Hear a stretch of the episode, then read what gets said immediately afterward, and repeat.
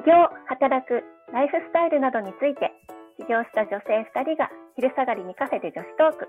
話し手は、メンタルヘルスと組織開発で人と組織の健康を実現する株式会社 C3 フュージョン。C3 フュージョン社会保険労務士事務所代表小島のぞみと働き方から企業ブランド力を上げる米沢社労士事務所代表米沢ひろみです。今日もよろしくお願いします。よろしくお願いします。今日はですねそうそうこの間ひろみさんがね行政書士さんの学校でブランディングやったってお話もしてたと思うんですけど、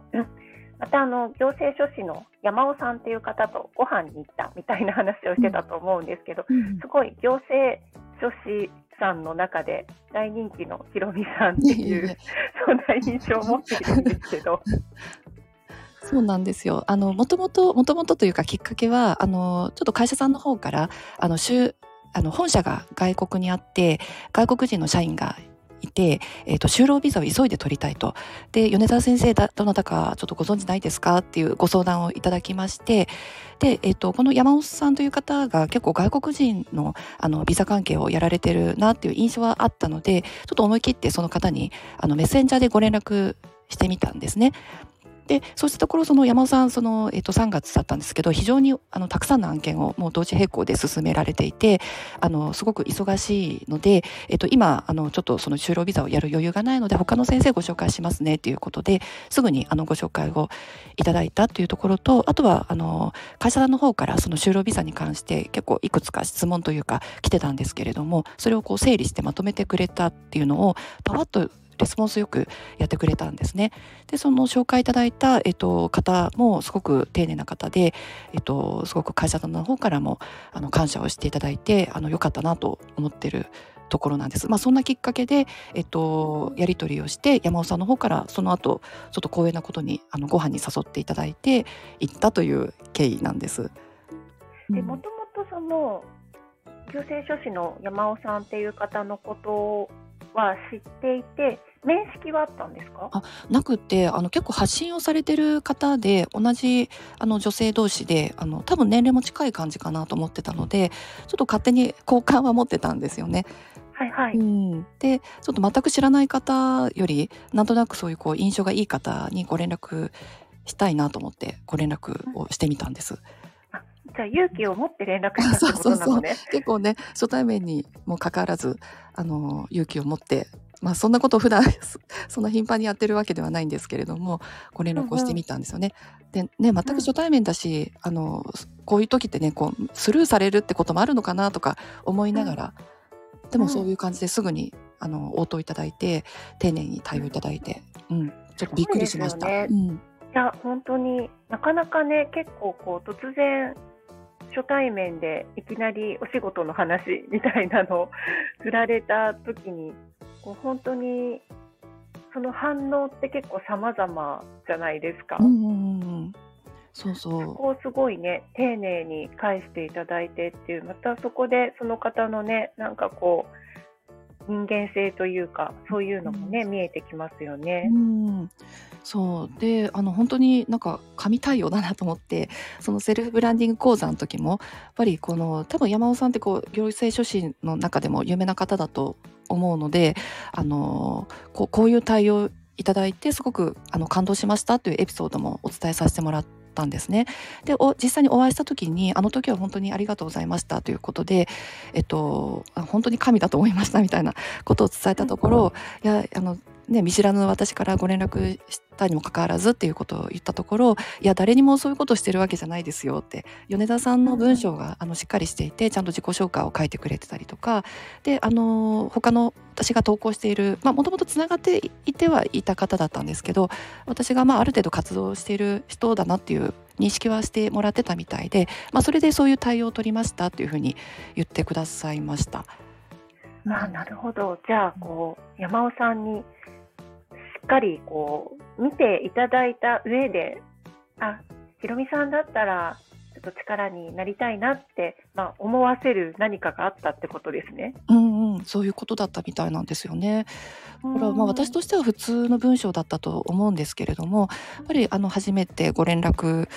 それにもかかわらずなんか突然ですいませんとかあの私はこういうものでっていうことをまあ当たり前のように書いてはいたんですけれども、まあ、意外とそういうことをあの書かない方もいらっしゃるみたいなのでやはりこうね私たちのこう事業の中って他の事業の方にご連絡したりとかすることもあるのでそういうこう文章マナーというかっていうのは大事なんだなって改めて思いましたね。それを聞いて。うん、なんか結構基本的なところをスルーしちゃうみたいなことってねあったりしますからね、やっぱりいろんな多分こう山尾さんというねその行政書士さんすごくこうたくさんの方からお仕事のご相談がある方だと思うのでいろんな方を見てきてるっていうのもあるのかもしれないですね。うんうんうん、そうそうなんか言ってましたね。やっぱりこう SNS であのいろいろ発信してるとその SNS って結構メッセージ機能があるじゃないですかだから気軽に連絡が取れちゃうというか、コンタクトが取れちゃう、なのであのその挨拶とかその冒頭のあの文章とかがそんなに丁寧でなく本題の質問だけパッと書くとかですね。そういうのもできちゃうわけですね。メールだったらもしかしたらちょっとこうね名乗ったりとか SNS のメッセージとは違う感覚になるかもしれないんですけど SNS のメッセージってこう簡単に送れちゃうのでそういうこう文章マナーというかですねそういうのがちょっと簡素になりがち。だとちょっと相手にどういう印象を与えるのかなっていうのはやっぱり考えないといけないところで重要なんだなというふうに思いましたね。いやでも大切だと思います。例えばなんか、ね、Facebook とかもそうですけど、うん、突然メッセージもなしに全く知らない人から、うん、あの友達申請来たりとかって結構あるんじゃないかなと思うんですけど、うん、まあ、何にもねななぜとかって思うじゃないですか。あ確かにね私も来るけどうんえっと思う時もあるかも。だからなんか、ちゃんとやっぱりメッセージ欲しいなって思いますし基本的にメッセージない時は私こう誰かのねなんかどっかの場で会ったとか面識があってっていうことであれば、まあ、承認したりしますけど全く誰どこの誰みたいな時ってもう正直完全スルーですもんね。うんうんうん、あとね自己紹介があの、まあ、メッセージないとかあとプロフィールのところにね何もないとちょっと得体が知れないというかうん、変な人とつながっちゃうのもね嫌怖いし。うん、うんいやでもね本当にそうだと思います、うん、なんか最初のやっぱり印象ってすごい大切ですよね。うんうんうん、本当に。でねあのメッセージつけてくれててもあの何者かがわからないとか急になんか質問とかが入ってるとえってこれって答える必要あるのかなと思ったりしてスルーしちゃったりとかあるので、うん、うん、やっぱそこの SNS のやりコミュニケーション、まあ、テキスト上でのマナー。でやっぱりこう押さえておく押さえておかないとちょっとこうねもったいないところもあるのかなと思いますね。いやでも大切だと思います、本当に、うん、なんかこう気軽なコミュニケーションが増えたからといって全部のコミュニケーションを気軽にやればいいっていうもんでもないっていうね。うんうん、やっぱりねこう初対面ならではの丁寧さって必要だと思うしで仲良くなったらね言葉あのフレンドリーも OK だと思うしその辺のちょっとバランス感覚って必要かもしれないですね。うん、すごい、うん、そのエピソードは本当に改めて、うん、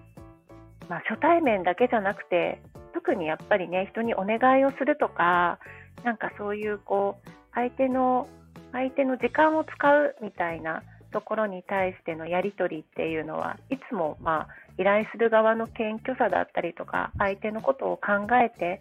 気持ちいいやり取りをこちら側が意識するっていうことを改めてなんか考えさせられるようなエピソードだなって思いました。はい私もなんかそれをあの聞いて改めてそう思いました。じゃあ今日はえっ、ー、と、はい、えっ、ー、と行政書士の山さんとご飯に行って、えっ、ー、とその SNS のあのメッセメッセージのやり取りっていうところでちょっと振り返ってエピソードを聞いていただきました。お聞きいただいてありがとうございます、はい、それではまたお会いしましょう。またね